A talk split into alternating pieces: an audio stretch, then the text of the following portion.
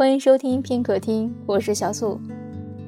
今天要带给大家的文章来自于红色木乃伊。愿我们彼此相依。不知是太早熟，亦或天生淡漠，我从小就坚信一个事实：没人会陪你到最后。但生命中总有一些人，也许现在已经联系很少，也许未来会相隔千里。但他们却真实存在于我的心间，在我有生之年。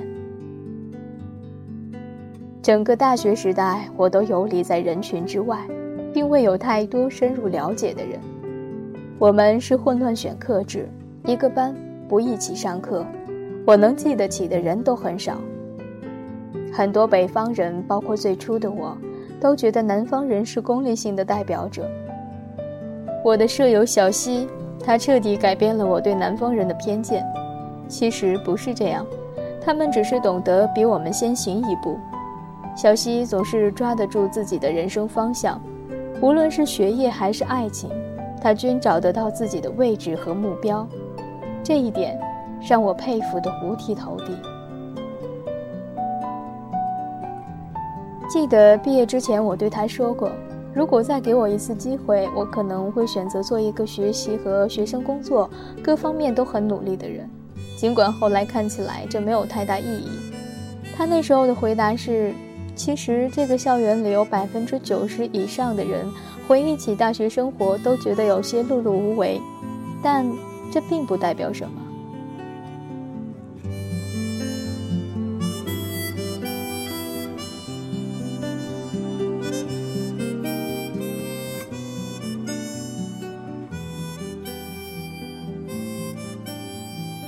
作为一个全系第一的超级学霸，他并未因为我对他的生活习惯的抨击而生气。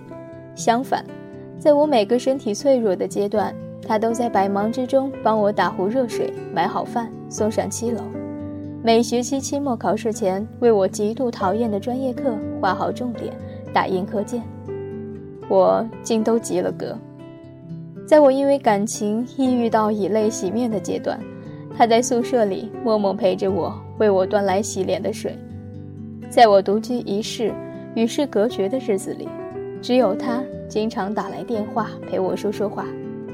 在我几近忘记人生的形状时，他总会提醒我：“你是一个有着最遥远梦想的奔跑者。”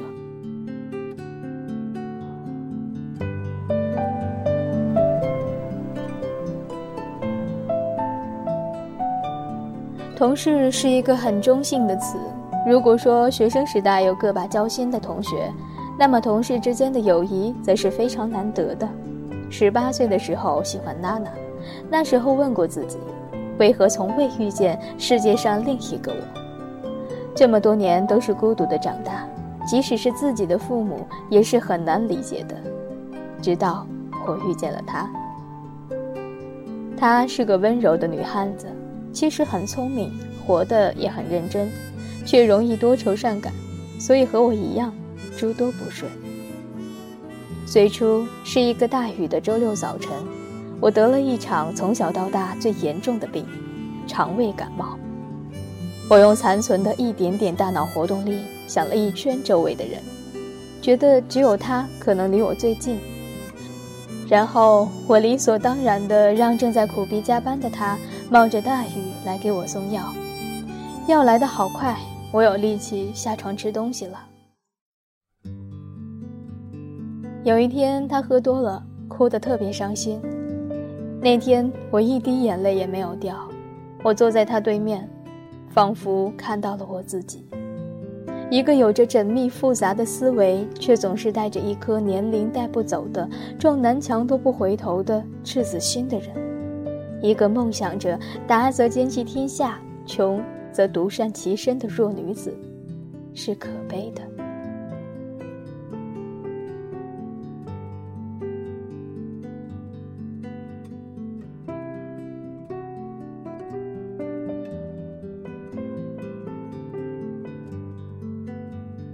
在我们两个女人中间，有一个快乐的无脑青年，三个女人一台戏。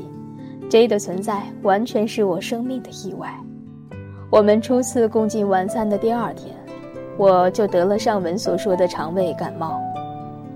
J 的思维永远存在于三次元世界。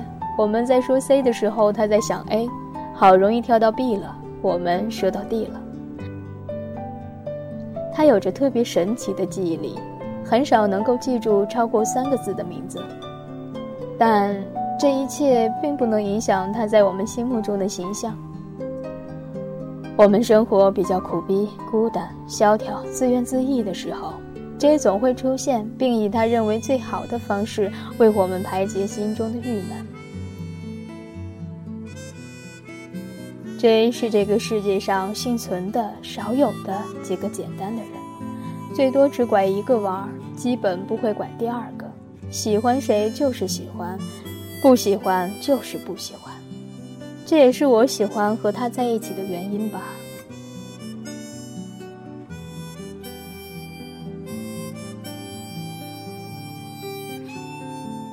这个世界的友情是多种多样的，或是心灵相通，或是两肋插刀，或是默默关怀。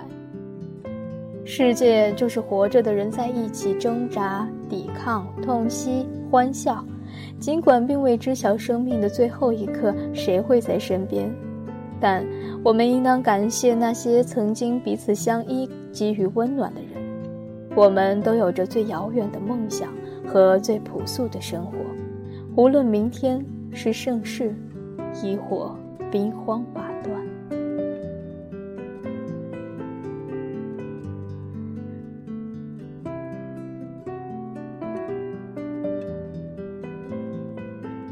这里是片刻听，我是小素。